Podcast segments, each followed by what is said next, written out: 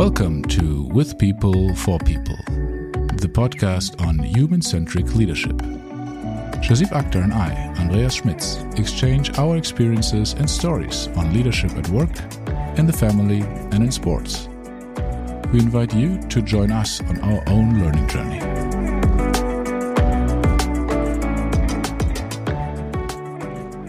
Welcome to a new episode with People for People. Shahzeeb and Eve, we have a new guest. yes, that's right. Welcome, Eve Simon. Thank you so much for having me here, Andreas and Shahzeeb. Very excited. Well, thanks for joining us here. And Eve, maybe not every listener knows already who you are. And when I looked at LinkedIn and your CV, so to say, you have a quite interesting career. And maybe you want to tell us a little bit more about your current work and emphasis of what you would like to thrive forward in this world. Mm, yes, absolutely. Yeah, it's true that a lot of people look for the box to put me in, but probably there is not a box, as my slogan is inspiration without borders. And it started with advertisement, and then I was in charge for marketing and corporate communication in corporate in telecommunication. And what I always found is that products are pretty sexy and services, and we can do a lot. But at the end, it's all about people. So people, that's what is driving me. People brought us together. And I also, through my own experience as a young woman in a very male driven world, I always had some barriers, which I didn't really realize so much as barriers, but more like, hey, who's dancing here with me, right? There were the like minded people who think about. And so I started actually when I also went independent and left corporate, moved to the US from Germany. I was very concentrated on supporting businesses in consciousness, but also in empowering women. And as becoming a mom later in life, my perspective and my purpose also got a twist because we can create lots of beautiful products and we can think about diversity and inclusion inclusion on a gender perspective. But at the end, as a mom, there's another way of looking at these things, much more regenerative way of looking at it. And so I started the Moms Who Lead initiative last year. And what I just saw as a gap, as a really topic to just address, became almost like a wave because the conversation we have around bringing moms more into the workforce and into leadership roles is not really about moms. It's about a total change of how we do business and how we look at things. So that's a little bit background of how my journey was, but also I think it's very connected to the transformation we see right now in business. Exactly. And that's, I think, where we came also to you. I mean, we were in touch, Eve. Then all of a sudden, Shahzeeb sent me a note. I was sitting in the car, I remember, and listened to it. And uh, maybe, Shahzeeb, you can tell us a little bit more about that and how we then came to the conclusion well, Eve might be a good guest to invite and talk about this topic. Exactly. So different coincidences came together because the note Andreas is referring to was a note that I had sent to him after listening to a podcast. So there was a podcast. It's called One and a Half Degrees, 1,5 Grad in German, which is dedicated to the goal to improve the ecological footprint of humans. And this podcast is hosted by Luisa Neubauer, who is some sort of, uh, you could say, leading figure or some sort of icon in German public and also in politics who is challenging the status quo. She has been quite present in the media, in different talk shows and radio programs, and now has founded her own podcast. And the episode, which I had sent to Andreas as an exchange, was on the very interesting topic where Luisa is talking to her grandmother and asking her whether men are responsible for the climate situation we're in, for the climate catastrophe, you could say. And this topic obviously touches two bigger topics. One that I observe is obviously the big climate topic, the big challenge we're in, where the question is whether humankind will be able to stop the destruction of the planet before the planet basically destructs the human species. And the second question is how has the gentrification or how has the introduction of female leadership and having more females in the business changed how we work and how we take decisions. So she had put together both those topics into one podcast, which I found very, very interesting. So that was how I pitched my thoughts to Andreas. And Andreas, I think your immediate response was, Hey, Eve could be a really good person to talk about it, right? Yeah, and maybe the question came to my mind, would we be in a different situation if we had more female leaders, or actually in this case specifically more moms in leadership positions, as you say, maybe looking at it from a different angle, would the world be a better place then? And maybe Eve, what do you think? What comes to your mind when we talk about this? Of course, I have to say yes. and I think we need both in this conversation. We need actually a lot more in this conversation. But I do believe that, um, and this also shows my research, which I did traveling around the world, interviewing a lot of different moms and fathers and corporate leaders, that moms have an intrinsic motivation to keep the children safe in the moment and create a very safe environment for the future. So every decision we make is not made on us, what we want or what maybe power or ego want.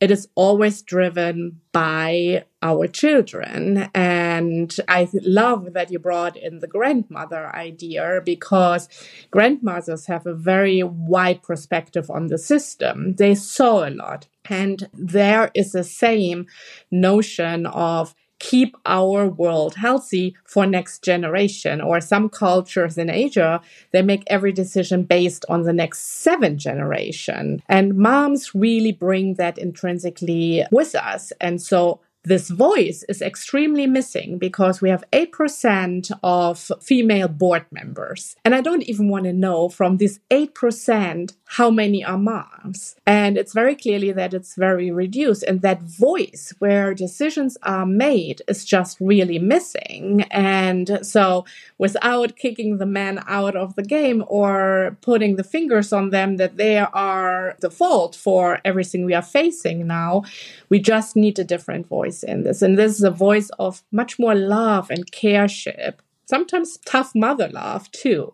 And I was just thinking when uh, you can bring it back to your personal understanding. When I became a mom, I started to cook only organic. I put a lot of effort in what kind of clothes I put on her. What kind of toys, right? Going away from plastic, more into wooden toys. Think also about how consciously I want she is growing up, what her needs are not so much technology, more getting dirty in the garden, these kind of things. And I think if we have this perspective of keeping things safe, keeping things healthy, and adapt that into business, it's a crucial part. And so, driving sustainability, driving innovation, driving agility all comes naturally for moms. I can completely feel you, right? That is something that uh, I see and observe. And now that we are more long term focused, or lots of businesses are more long term focused, it's not anymore that every company is only based on next quarter. Yes, that is still important, right? But it's not the ultimate reason to drive business. Many more businesses are looking at longer term and generational impact. What maybe get beaten up later for this, but before I was a dad, before I became a father, I was asked by a colleague of mine who I didn't know that much. And we were meeting at a place, I think we opened up, yeah, there was a kindergarten we opened up in, in Penzberg with Roche. And she sat next to me and said, well, why aren't mothers being promoted faster? And I was like, what, what, do you mean? Why, why do you mix these things together? And she was saying, well, we bring a certain mindset with us and that doesn't seem to be recognized in the business world. And at that time, I must have mentioned, I'm not sure you should mix up these things, right? The one is being uh, a parent and the other is being in the business. So I couldn't see the connection, honestly, before I experienced it myself. And as I said, there is a huge impact of being a parent on how you behave, how you live your life and what decisions you make. So I see the point, but I also see how difficult it might be for somebody who doesn't have the experience necessarily for that or haven't made that experience.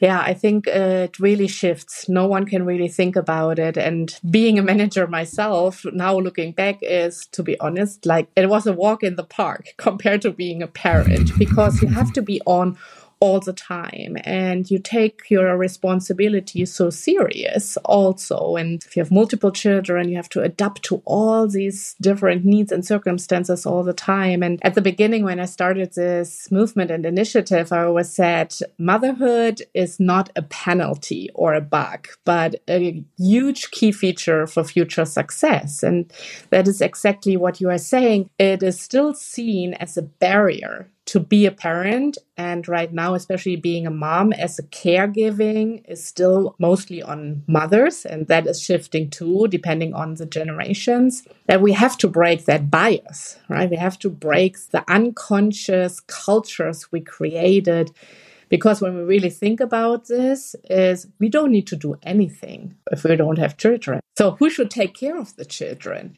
and so, really, it takes a village to raise a child. It takes a village to raise a company. And there are a lot of parallels in that. I would like to underline your argument, Eve. If we all put ourselves into the situation of sitting at the desk and being in meetings all day, and you're fixed, you're glued to your seat, and you're moving from your inbox to Teams, and then you're moving into a browser, and then you're moving to notes, and you're just sunk in that work. And then suddenly your office door opens if you're sitting in your home office and a child comes in. I think that's when you realize, oh gosh, I've been in a tunnel. I was working in my world, staring into this thing all day long, or at least for a couple of hours.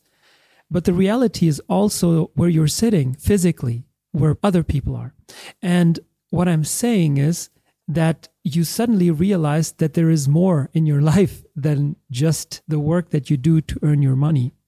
And what I love about that is that initially I usually am very much disturbed because I feel like, well, my efficiency is going from 100 to zero now. but on the other hand, after a few minutes, I realize that this life this life where my kids or friends or family are is at least as important as work. And it gives me a different perspective towards work too. It gives me a different feeling for empathy. It gives me a different feeling for risk.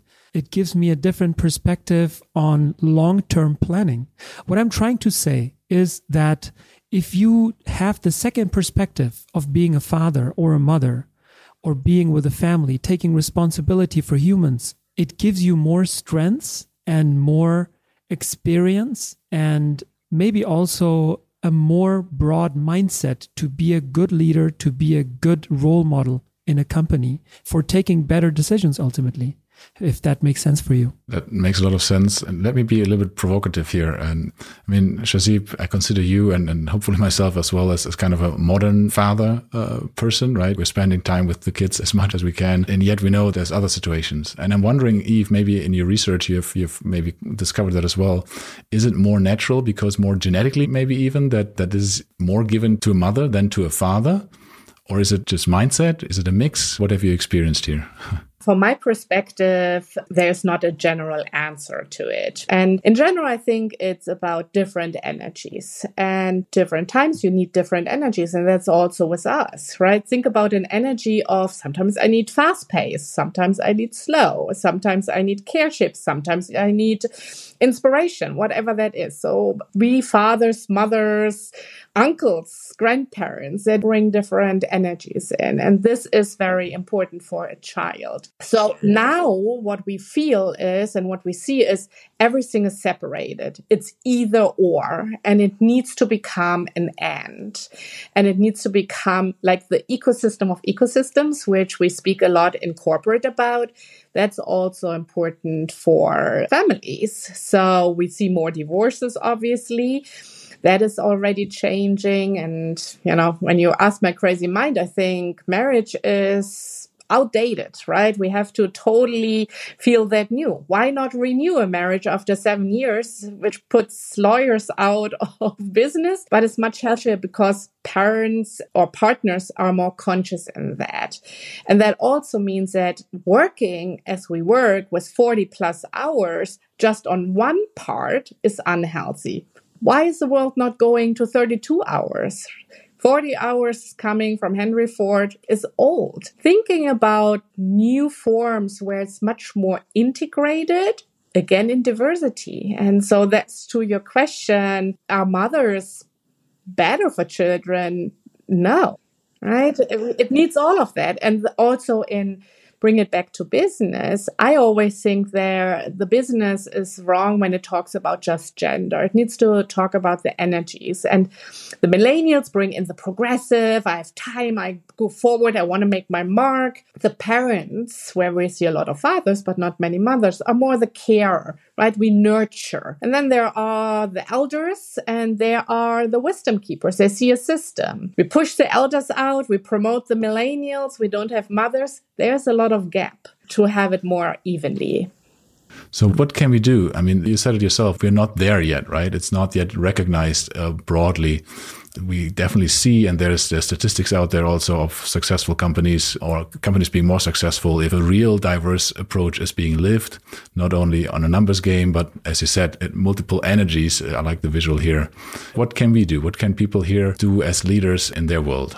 Well, the first thing is always to name it, right? We have to talk about it. And right now, we are not even talking about it. We are not talking about how valuable mothers are. We are not talking about things like mental health or menopause or just cycles we have in life. So just talk about it as very first part. And then, of course, ask the consumer, ask the mothers, right? What do they need? And I think there is not one solution, but many solutions. So I encourage every mother to really dive in to understand what she needs and what she needs in that phase and have that conversation with the leader. And that naming and talking about it and finding individual solutions hopefully also breaks cultures open because our mindset is it's a default for business leaders to be moms. And we have to break through that. And when you just do a lot of storytelling, when you think, you know, we are all from Germany here, the three of us,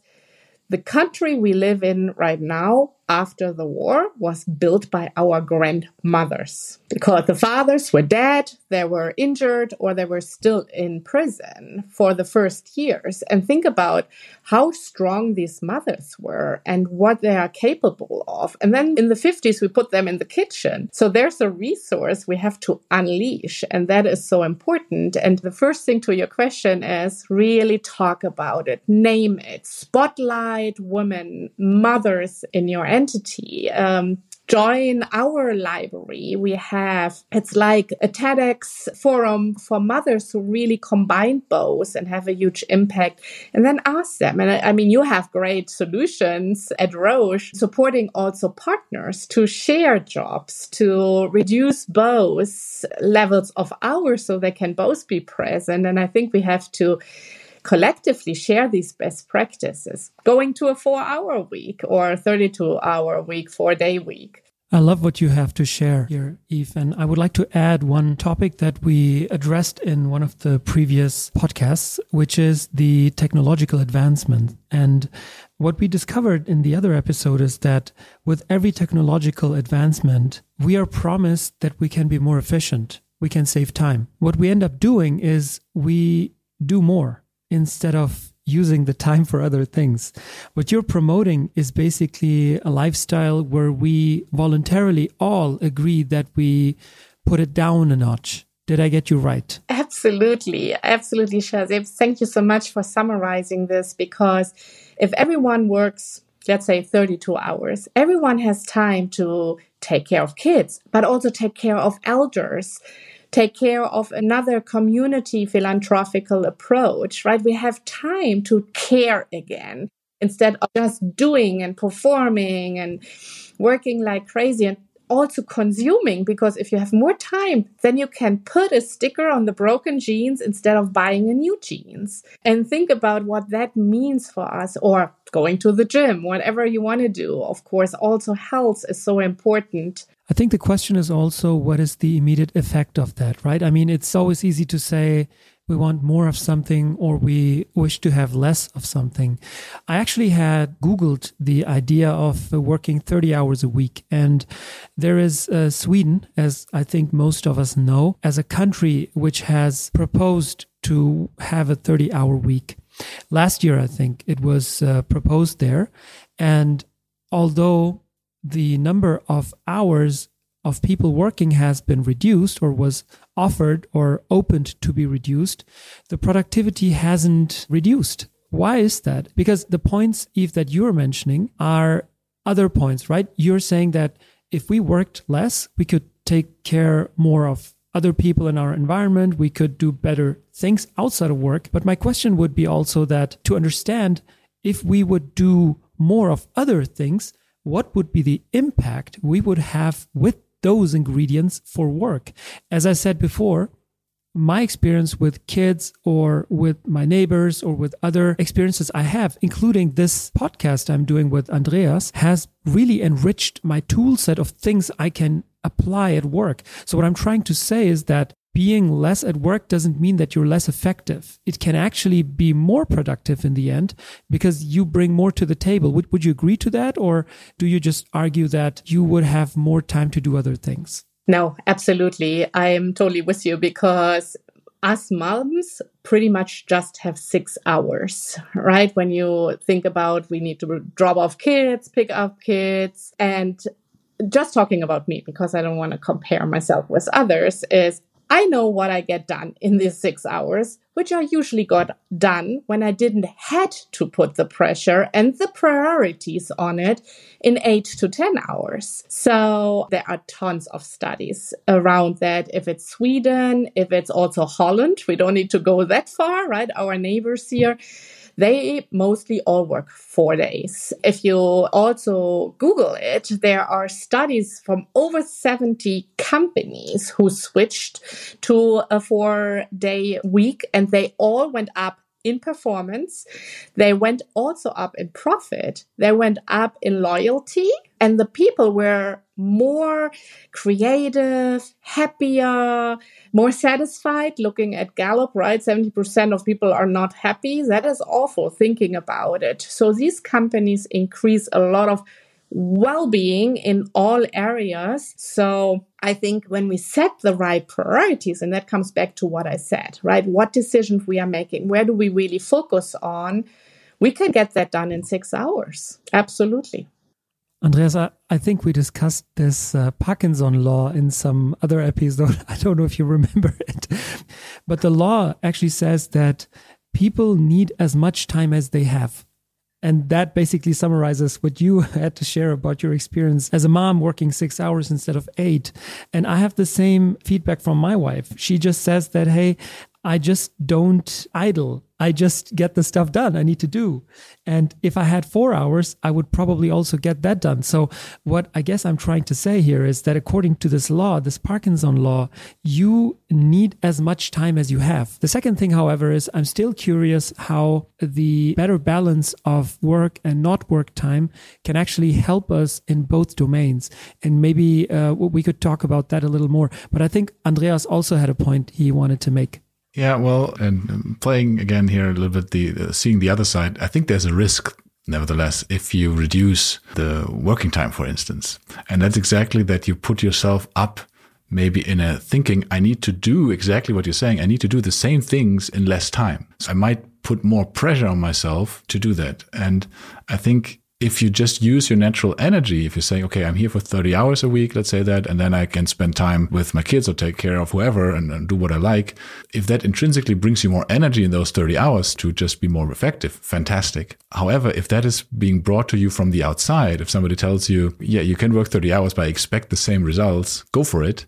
I'm not sure if that would come in into the same solution, but uh, that's just speculation. I'm not sure how it worked in Sweden or in in the Netherlands. I would assume smart people being there that wasn't kind of the pressure that were put on. But is there is there an experience on that one? This falling into a trap of less hours but more work and more intense and more pressure?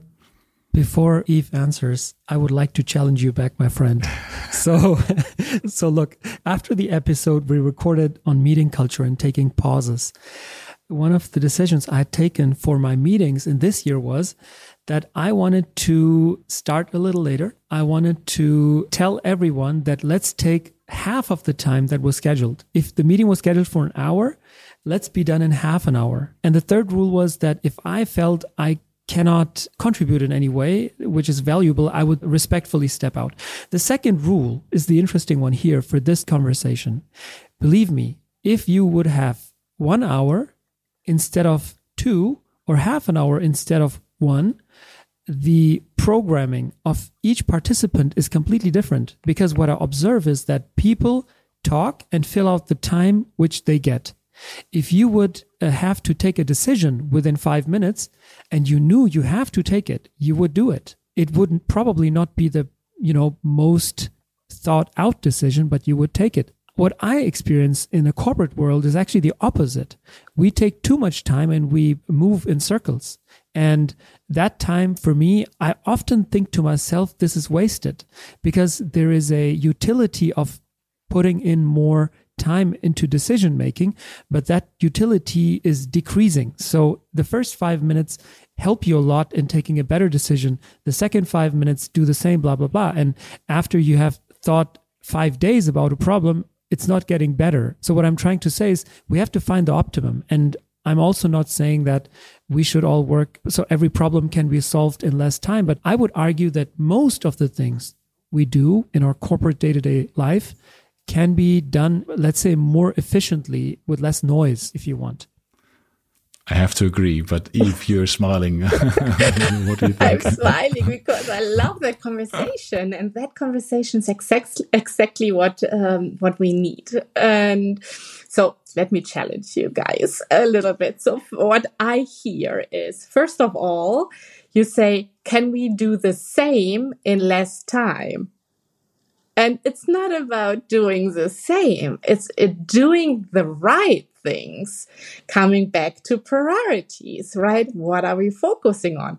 I'm not squeezing the same from eight hours into six hours. That's the first part. The second part is we are patterned to think individual. And that's also what you just did can I get my work into this time and am I still productive enough? But a corporation is an organism out of many. And we can also spread out the work differently. So collectively, looking at the things, we still get enough done and we get the right things done. But then I also want to go into what Shaleb said last is, you know, what I heard, right? Is a lot about these doing, right? The doing, doing, doing. And I think we have too much single vision on these things. And so, as we are looking into business as an example, we think this is our purpose there we need to move forward, and that's um, the KPIs and the profits we need to generate. But that, of course, is connected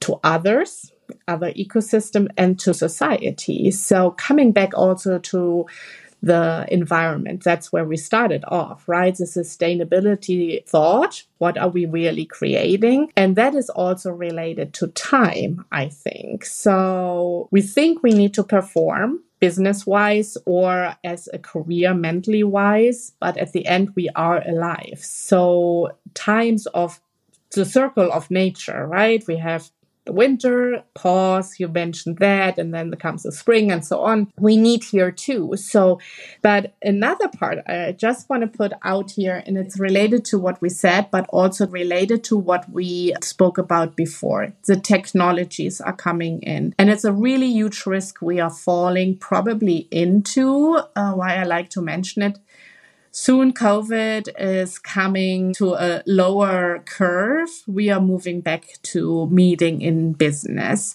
And that will again put women out of the race. Now they can be present, even they have the child on their lap, they can be still in it. So I also want to say this in reducing time, go the wave, understand the priorities, and think about when you meet where, in what kind of context. So you can ride these 32 hours or four days in a healthy way, which is not my suggestion to go, now we all work from Monday to Thursday, because then we are again in a rigid solution. And rigid never works as we are living beings alive and need to adapt to certain circumstances. It's a fascinating lens we were looking through the world today, and I think that's enriching all of us. At least it was quite fascinating to me. Maybe uh, conscious of time. So your key takeaway, maybe what was it? Maybe Shahzeeb, Eve, what is your learning? What is something you you were surprised by today?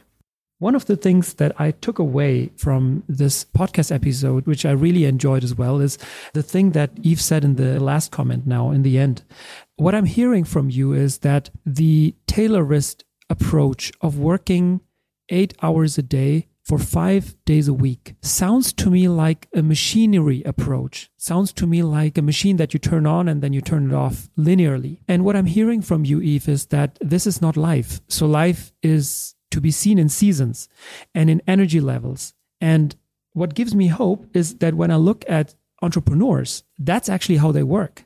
They work according to their energy level. So when they're younger, they put in more hours, they make more sacrifices, they probably, you know, also don't look so much at their sleep and diet. But when they get older, if they do it right, they take more time for these things. What goes hand in hand with that is maybe that the requirements from work also are not linear. I don't think if I'm needed as a leader or in whatever role I am, the same way every hour of the week. It's not like that. Usually I have some more operative topics and then I have some more strategic topics and then maybe you have a one-on-one which requires all different skill sets of you. And I think what I'm hearing is that we should try to adapt to the work that we would like to have get done. And we should not focus so much on being present somewhere or being logged on somewhere. I think the objective should be more that we get stuff done. It just has to get done. I think this is what I'm trying to say.